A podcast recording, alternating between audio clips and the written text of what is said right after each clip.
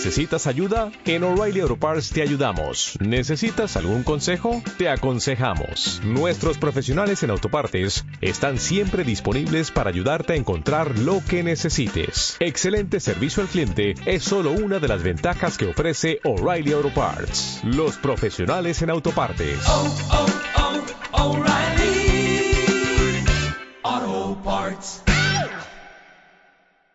Bienvenidos a 1521 Podcast, una iniciativa de Benito Rial y auspiciada por el proyecto de investigación Los Límites del Disenso.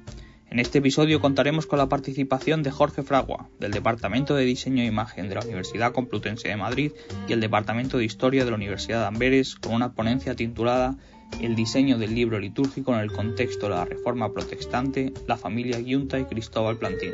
Esperamos que lo disfrutes. En este episodio hablaré de la competencia entre la familia Yunta y Plantín por el control del mercado del libro litúrgico. Trataré de plantear cómo esta rivalidad pudo ser el perfecto caldo de cultivo para la evolución gráfica del libro impreso, centrándome especialmente en la producción de misales de ambas casas impresoras. Señalar brevemente que al hablar de diseño, tal y como lo entendemos a día de hoy, en etapas tempranas de la producción editorial, es siempre una tarea complicada. En primer lugar, porque no existía una estandarización del hacer y en segundo, porque lo extrapolable de la práctica actual, desde la que tiende a leerse y construirse la historia del diseño, redunda en la simplicidad discursiva de lo armónico y lo geométrico.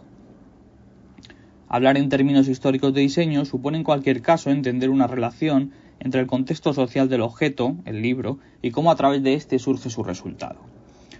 En este caso, la segunda mitad del siglo XVI, el Concilio de Trento y la consiguiente reforma no fueron únicamente una disputa política y religiosa que afectó tanto al rito católico como a la sociedad, sino también supuso la estandarización y por tanto la reedición y reimpresión de los textos litúrgicos. Tras el ascenso de Pío V al poder, la resolución del Concilio de Trento en 1563 y la publicación de las bulas Quod Nobis en el año 1568 y Quod Primum Tempore en el año 1570, se llevó a cabo la revisión de los principales textos litúrgicos, primero el breviario a partir del año 68 y después el misal a partir de los años 70. El impresor que recibe el privilegio papal para la reimpresión de estos nuevos textos sería Paolo Manuccio. El encargo para la reimpresión de estos textos litúrgicos a Pablo es algo que podemos construir a través de la historia del cardenal Marcelo Cervini, posteriormente Marcelo II, y su intento profundamente humanístico de establecer unas prensas vaticanas. El trabajo del cardenal y su interés sirvieron para acercar la familia Manuccio al Vaticano. Paralelamente, Felipe II y la presión política ejercida por el monarca supone, dentro de la reforma litúrgica del texto, unas excepciones. Concretamente, supone la pervivencia de los ritos que tuvieran más de 200 años de antigüedad. Entre los tres que cumplían esos requisitos se encontraba el rito toledano, reformado previamente por el cardenal Cisneros a principios del siglo, que en el caso de los misales eh, permitía la aparición del rito hispánico dentro del nuevo y reformado misal romano. El poder que ostentaba Felipe II y la disputa con el papado por el control del libro litúrgico desembocó al mismo tiempo en otra lucha por un mercado editorial que incluía no solo los territorios en el continente de la corona y el papado, sino también aquellos en las Américas. Junto a Manuccio, que ostentaba aún el monopolio de la impresión de los nuevos textos romanos, aparecen entonces otros impresores buscando y con cierta lógica, el amplio mercado que se había abierto de la mano de Felipe II.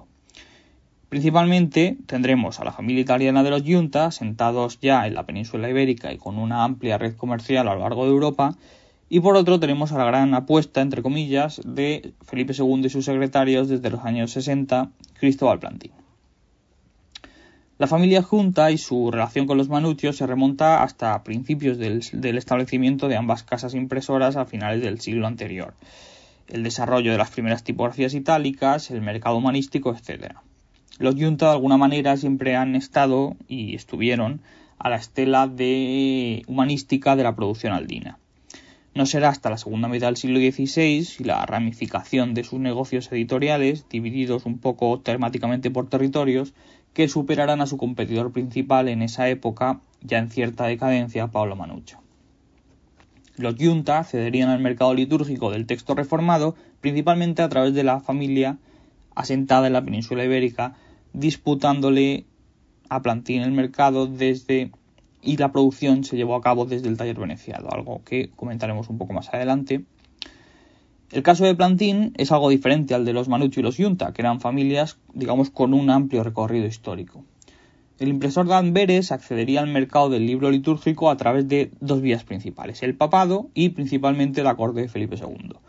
Desde su acercamiento a la corte española y la producción de la videopolíglota, el impresor manejó convenientemente todas sus relaciones con los secretarios, miembros de la corte, eh, como Gran Vela, Arias Montano, etc., para ejercer la debida presión en el Vaticano. A principios de los años 70 consigue por un lado la cesión por parte de Manuccio del monopolio eclesiástico para imprimir los textos y por otro el encargo de la corona española para imprimirlos pero con el rito hispano.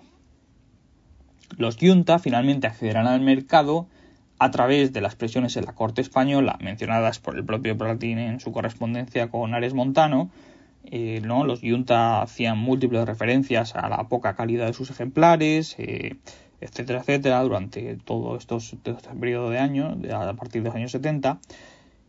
Y por otro, eh, otra, otra gran, otro de los grandes motivos fue la incapacidad de Plantín para continuar el ritmo a causa de la guerra en Amberes. A partir de aquí, la producción litúrgica, tanto hispana como romana, se mueve principalmente entre estas dos casas impresoras. ¿Cómo afectará, por tanto, este contexto al diseño del libro litúrgico? Abordaremos un poco el análisis considerando los aspectos sociales y culturales, pero también políticos, que posteriormente se manifestarían en el, libro.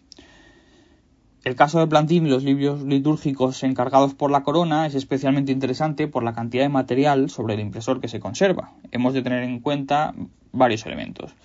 El primero es que la producción litúrgica de Plantín está dividida entre los ejemplares producidos para Roma a través del monopolio cedido por Manuccio a principios de los 70 y la petición masiva de ejemplares por parte de Felipe II.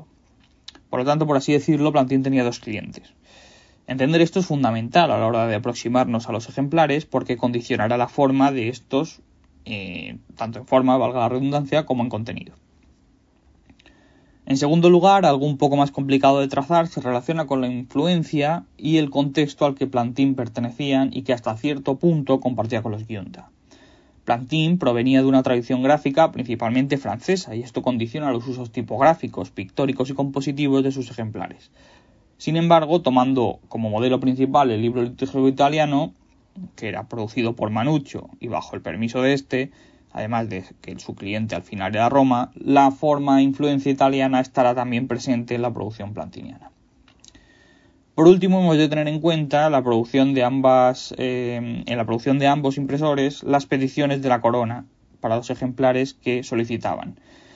Principalmente en el caso de Plantín, estas peticiones se encuentran divididas entre el Museo de Plantín Moretus, se conservan ahí, y el Archivo Simancas. A partir de estas peticiones podemos ver cambios significativos en los misales de Plantín a partir del año 74. Por otro lado, la petición de la corona y el añadido del rito hispano también modifica los ejemplares originales, que eran romanos, añadiendo esta excepción al rito al final de los misales encargados por la corona, pero dentro del misal romano. De esta forma, Plantín, de alguna forma, también podía agilizar su producción. Las peticiones de la corona a nivel gráfico, sin embargo, permanecen en los ejemplares, mezclándose un poco con el conjunto de influencias pictóricas, gráficas y tipográficas que ya hemos comentado y en las que consciente e inconscientemente el impresor estaba inmerso. El caso de los Junta es más complicado de analizar que el de Plantin. La documentación de la familia italiana de la que disponemos es infinitamente inferior. Sin embargo, tenemos un periodo más amplio de análisis. Como hemos dicho, los Yunta eh, se remontan hasta finales del siglo anterior y comparten gran parte de su historia con, eh, con sus rivales y competidores, que son los Manuccio.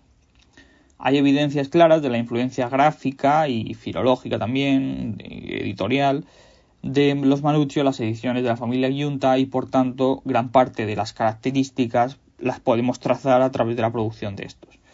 Sin embargo, para finales del siglo XVI tenemos que pensar que los Junta italianos son significativamente más relevantes que los Manuccio llegando el caso que ambas casas se acaban uniendo a través del matrimonio de sus miembros. En, cierto sentido, los Yunta y los Manuccio convergen tras el casamiento de una de las hijas de Tommaso Yunta eh, con Aldo el Joven, el hijo de Pablo a final del siglo, absorbiendo finalmente eh, a la firma junto con todos sus materiales.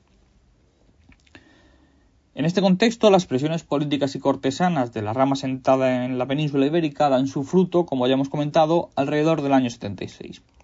En esto, sin embargo, habrá varios motivos. En primer lugar, el conflicto de Amberes se recrudece y Plantin, que no tenía como tal el monopolio de la producción de los textos, simplemente no puede cumplir con los encargos.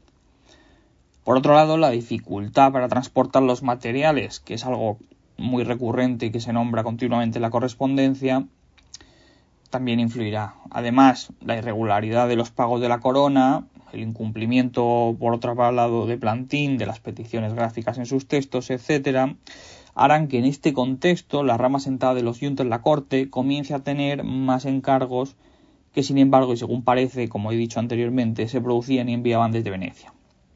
La producción de los yunta, como hemos comentado, estaba relativamente dividida, encargándose de la impresión litúrgica, eh, que además también incluía evidentemente el mercado romano, el taller de Luca Antonio en Valencia, desde donde después se exportarían a las diferentes sedes. Las influencias de las peticiones de la corona de los Yunta deberían ser en principio las mismas que la corona le hacía al impresor de Amberes. La diferencia se mostraría en cuanto a la influencia francesa que vemos en los ejemplares plantinianos. Para terminar un poco, remarcar una vez más, em, el conflicto de Amberes llega a, un, llega a un punto manejable, digamos, a partir de los años 80. Y es en ese punto cuando Plantín recupera parte de la producción para la corona. Sin embargo, es algo que podemos ver en las ediciones plantinianas de estos últimos años, en lo que parece una regresión gráfica. Los ejemplares de los años 80 guardan más similitudes con aquellos producidos a principios de los 70, que los previos al, digamos, punto álgido del conflicto en el año 76. Esto puede verse a multitud de causas y, sin embargo, parece indicarse a través de la correspondencia em, que Plantin, estando ya perfectamente establecido como uno de los impresores más relevantes durante los últimos años de su vida y contando con un amplio y creciente cartel de autores para publicar, principalmente en materia humanística, simplemente dejara de estar interesado en la publicación de los textos de la corona por todos los problemas que a la vez le, le, traía, ¿no? Con la falta de pagos, los problemas con el transporte, las continuas peticiones de cambios. Em, en este contexto, no parece raro que los Junta cedieran y se mantuvieran en ese mercado de forma regular durante el resto del siglo, produciendo tanto para Roma como para el monarca hispano.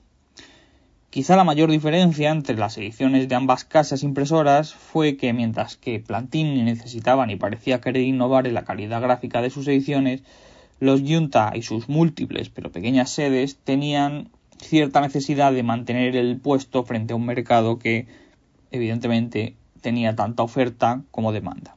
Espero que lo hayáis disfrutado, ha sido un placer. Si te ha gustado este podcast, regístrate en nuestra newsletter o síguenos en las redes sociales. 1521 está en iVoox, Spotify y Apple Podcast. No te olvides de compartirlo. Hola, buenos días, mi pana. Buenos días, bienvenido a Sherwin Williams. ¡Ey! ¿Qué onda, compadre? ¿Qué onda? Ya tengo lista la pintura que ordenaste en el ProPlus app. Con más de 6.000 representantes en nuestras tiendas listos para atenderte en tu idioma y beneficios para contratistas que encontrarás en aliadopro.com. En Sherwin Williams somos el aliado del PRO.